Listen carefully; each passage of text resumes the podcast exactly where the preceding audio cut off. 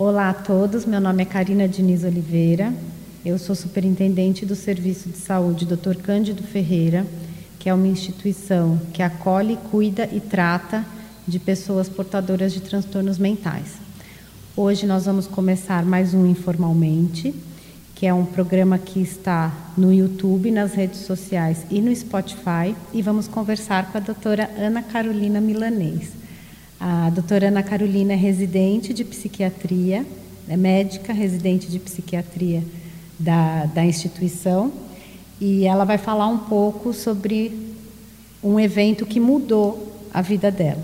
Obrigada, Ana, pela presença e por participar do programa. Eu que agradeço, Karina. Para mim é uma alegria muito grande poder falar um pouco da minha história aqui é, nessa instituição que eu, eu gosto bastante, né? Que eu estou indo para o meu terceiro ano de residência.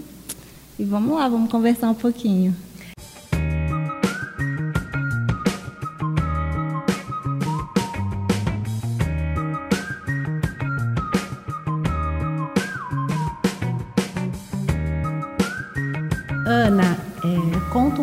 Para gente como que foi, né? Eu lembro, eu era sua preceptora na época na Unicamp, Sim. Né, no pronto socorro. Como que foi é, a, a receber a notícia? Explica um pouco o que que aconteceu com você.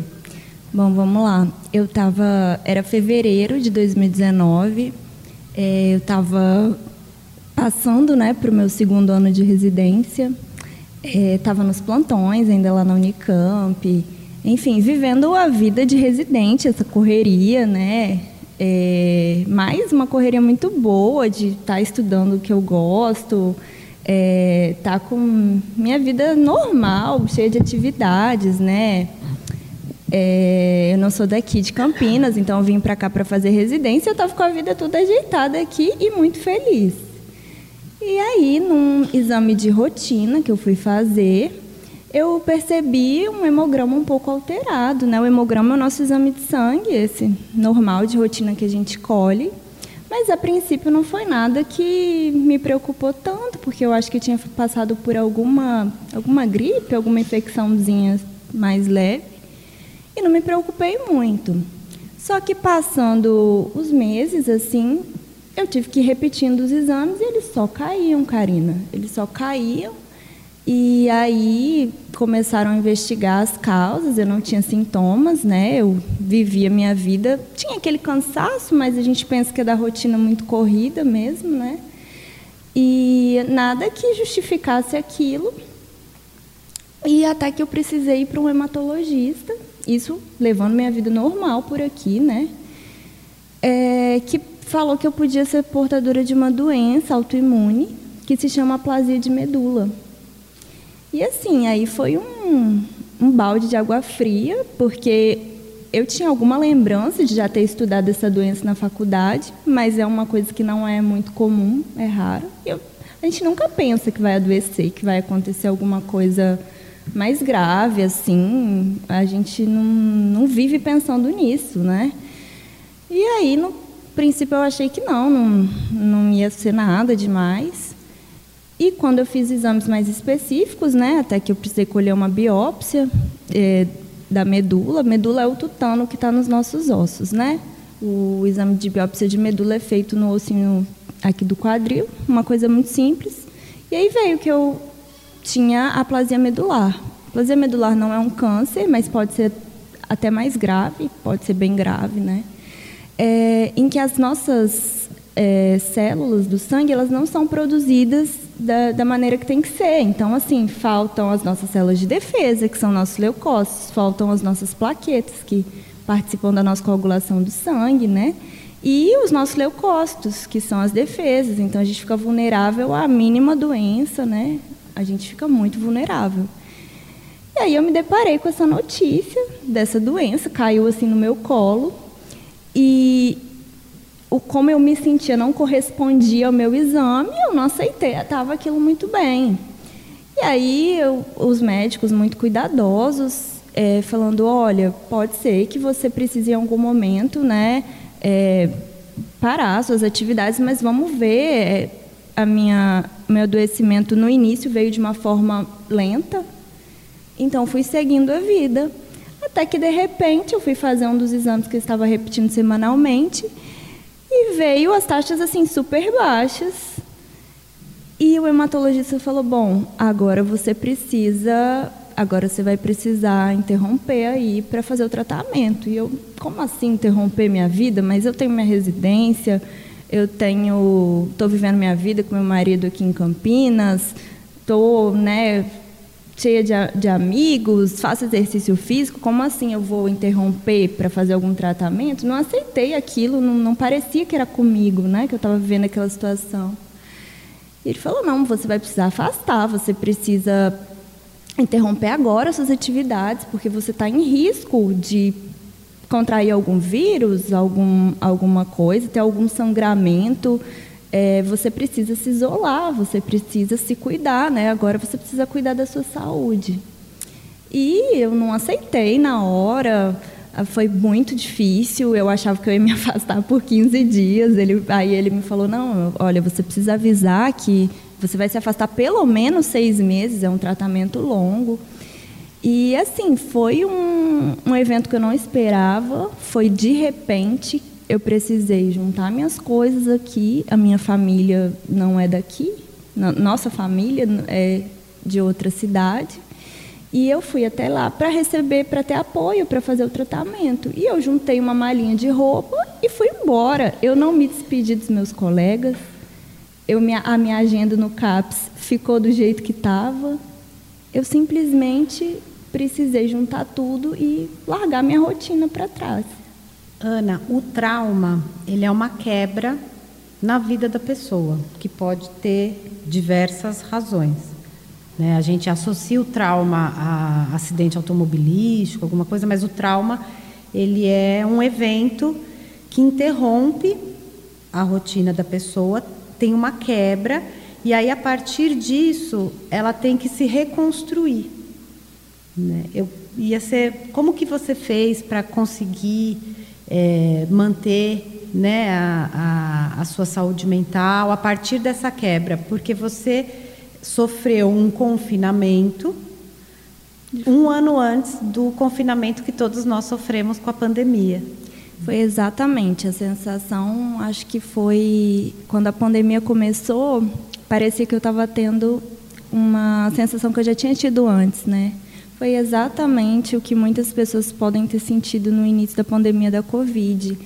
É você ter seus planos, ter sua agenda, é, enfim, ter os seus compromissos todos marcados e de repente a sua vida, né, tomar um outro rumo. A vida te colocar uma circunstância da, que você não esperava.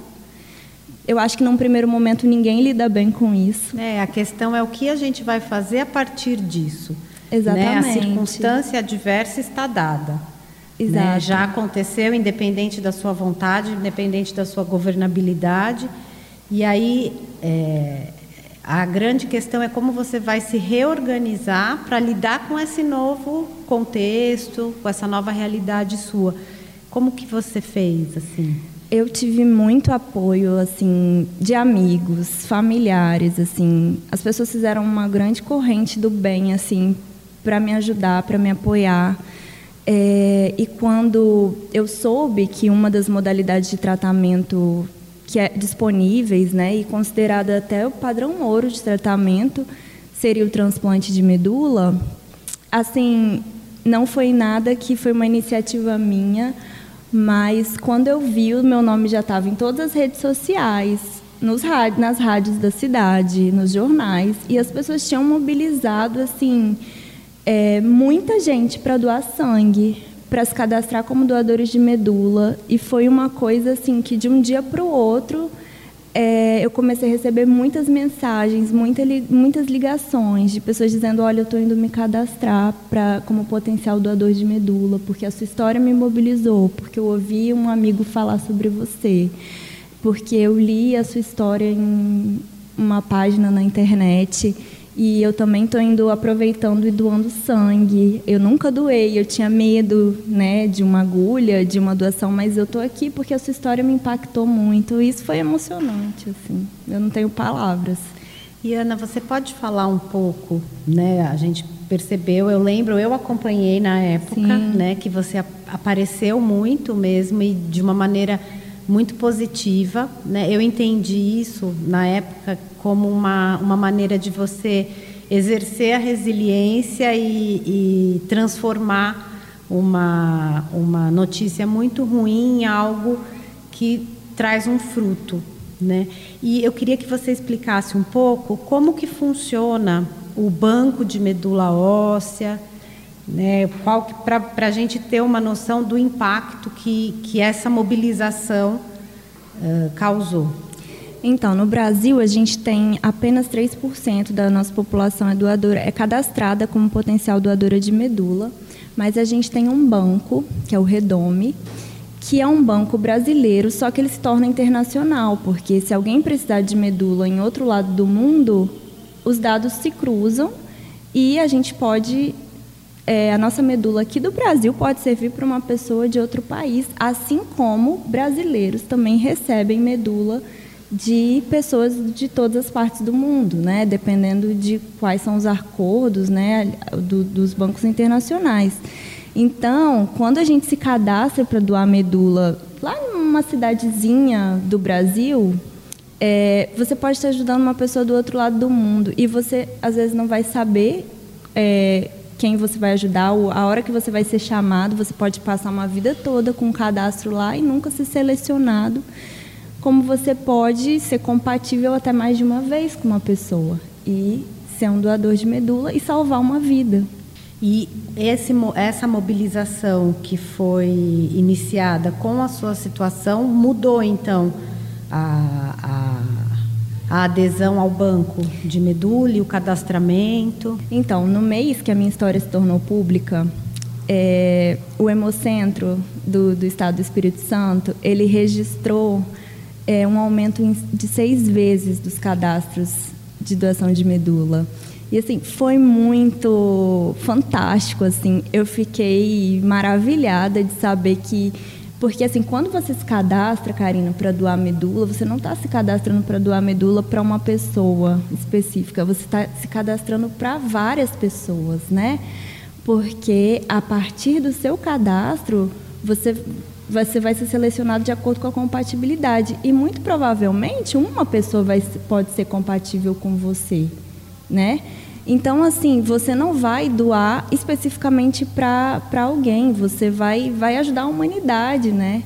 E aí eu fiquei, assim, muito feliz e isso me, ajud e me ajudava a lidar com a minha dor, porque eu pensava, caramba, é, é, diante dessa situação que eu estou vivendo, é, pode sair a medula para alguém que está ali esperando e talvez não tenha o tempo que eu tive é, de esperar uma medula na verdade, eu acabei nem fazendo o transplante, eu acabei respondendo a outro tratamento, mas assim muitas pessoas não, não conseguem esperar, elas, elas perdem a vida antes da medula compatível ser encontrada. E é interessante você falando né, da, da dinâmica da, da doação de medula, é uma doação incondicional, porque você está simplesmente se doando, mas você não sabe para quem. E, e você mobilizou isso nas pessoas, né? Elas fazerem algo que não tem um, um objeto concreto, uma pessoa, é, não é direcionado. E, e, isso você conta um pouco como que foi a sua reação, se isso ajudou você a lidar com a doença. Ah, de, com certeza, porque assim é um gesto de empatia muito grande e assim é você saber, nossa, existem pessoas boas no mundo, as pessoas é, pessoas que querem ajudar, que querem salvar vidas, e você vê toda aquela vontade das pessoas se mobilizarem, se, se juntarem. Não, a gente. Oh, e elas mandavam assim fotos: a gente está aqui no Hemocentro, a gente está se cadastrando. E, enfim, foram muitas pessoas que, que não eram cadastradas, assim, às vezes por desconhecimento, não é nem por falta de vontade de ser um potencial doador, mas por desconhecimento, pela vida muito corrida. Muita gente que não era cadastrada se mobilizou e também as pessoas se sentem muito, muito bem em saber como que elas podem salvar uma vida. Isso, isso é muito gratificante. Então foi um movimento assim muito bonito e que me ajudou a, a lidar com a minha dor, sabendo que outras pessoas também compartilhavam né, dessa ansiedade que eu estava vivendo em buscar um doador, de outras doenças, outras doenças até às vezes mais graves, é, que precisavam de uma resolução mais rápida. Então, compartilhando, é, tendo a sensação de que eu não estava sozinha nesse, nisso tudo, né? Sem dúvidas, foi essencial para eu conseguir enfrentar da, da melhor forma que foi possível é, esse adoecimento, né? E você, como profissional de saúde mental e informação, né? Em breve você vai ser psiquiatra, vai cuidar da saúde mental é, de outras pessoas. É, como que você é, vê assim é, todo esse processo é, de, do adoecimento, da quebra do, da rotina e depois dessa reconstrução? Karina, eu vejo o seguinte: é, todos nós estamos sujeitos a, a, acontecimentos que a gente não espera, né? É, às vezes a gente acha que a gente está numa posição de sermos profissionais de saúde, cuidadores de outras pessoas, né? Nos proteja de alguma coisa, mas não, nós somos vulneráveis igual qualquer pessoa, nós sofremos, nós podemos desenvolver transtornos psiquiátricos, mas ter esse conhecimento prévio é, da saúde mental é, me ajudou a saber buscar ajuda. Eu tive ajuda, eu tive apoio de psicoterapia durante todo o meu tratamento, além, né, do apoio fam da família, de amigos, de poder realizar coisas que eu gostava, de pensar, poxa, a doença ela não está definindo a minha existência, ela é uma parte da minha vida, mas eu, não, eu sou mais do que aquilo, né? Tem várias outras coisas. Eu não tinha mudado, eu, eu era a pessoa que ainda gostava de fazer as coisas que eu gostava para me divertir, as coisas que eu gostava de ler, é, atividade física que eu ainda podia fazer alguma um pouco. É, eu era aquela pessoa apaixonada por, por cachorros, que gostava de, de fazer uma receita. Enfim, é, quando eu entendi que aquilo era apenas parte da minha vida e não a minha vida inteira, e que eu não precisava esperar a cura, né, o exame normal, para eu voltar a viver, que eu precisava viver esse processo, eu consegui enfrentar isso de uma maneira muito mais leve porque eu me lembrava que eu tinha as minhas limitações, mas eu também me lembrava de muitas coisas que eu podia fazer, que eu gostava de fazer. Então, assim, sempre gostei de atividade física, então eu fazia, eu fazia de, de uma forma muito mais leve, mas eu não deixava de me exercitar. Eu caminhava em horários que não tinham muitas pessoas na rua, né? nem tinha pandemia de Covid, mas eu já usava máscara, então eu já tive essa experiência antes de usar máscara. Eu, enfim, curtia a minha vida é, como era possível e não deixava, assim, sempre me policiava para me lembrar que aquilo ali era só um momento, era só uma parte de de toda uma vida, né? de, de sonhos, de planos, e que eu decidi que eu não ia, que eu não queria que aquele adoecimento, né, é, fosse acabasse com todas as outras coisas legais da, da minha vida, todas as outras as outras coisas que eu realizava, que eu fazia. E foi assim que eu fui conseguindo lidar. E é um dia após o outro é, quando o tempo vai passando, você vê, nossa, eu passei por tudo isso, como que eu consegui?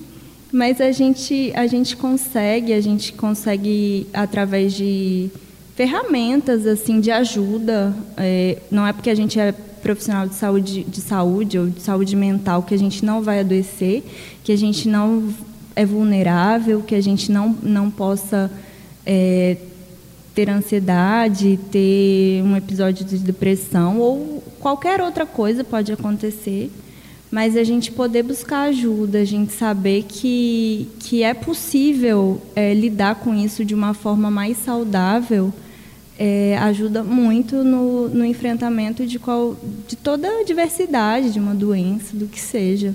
É, isso é o foco, uh, eu acho, a questão pelo que você está falando é o foco não ser na limitação e na perda, mas no potencial. né? E a partir desse potencial você conseguir trabalhar. Exatamente, exatamente. É, é, é isso mesmo o pensamento. É, isso não é uma coisa pronta na nossa cabeça, não é tão simples, mas é possível e eu sou prova de que a gente, a gente consegue é, se reinventar, se reconstruir e viver nossa vida da melhor forma que é possível naquele momento, né? É, a cura ela, ela pode vir ou não. E o que a gente vê na nossa experiência é que às vezes a cura também deixa a pessoa, a pessoa continua devastada apesar da cura, né? É, a cura não pode ser uma meta Exatamente. única. A gente tem que é, prestar bastante atenção no processo, né, que existe até lá é, e que às vezes é até mais importante do que que vai acontecer no final, né? A gente não tem controle sobre nada e a gente poder viver é, esse processo é muito é muito importante, é muito mais fácil que seja assim. Ana, muito obrigada pela sua pela sua contribuição e pela pelo seu tempo, né, de, e pela sua disponibilidade de dividir a sua experiência, né? outras pessoas que, que, que sofrem, que tiveram perdas com é, a pandemia e independente da pandemia, a gente lida com perdas todos os dias. Né? Eu acho que você vai contribuir muito e, e mostrou a importância de manter a saúde mental nesses, nesses momentos, né? que a gente acaba achando que é, o importante são outras coisas. Às vezes a saúde mental é o que nos faz enfrentar essas outras coisas.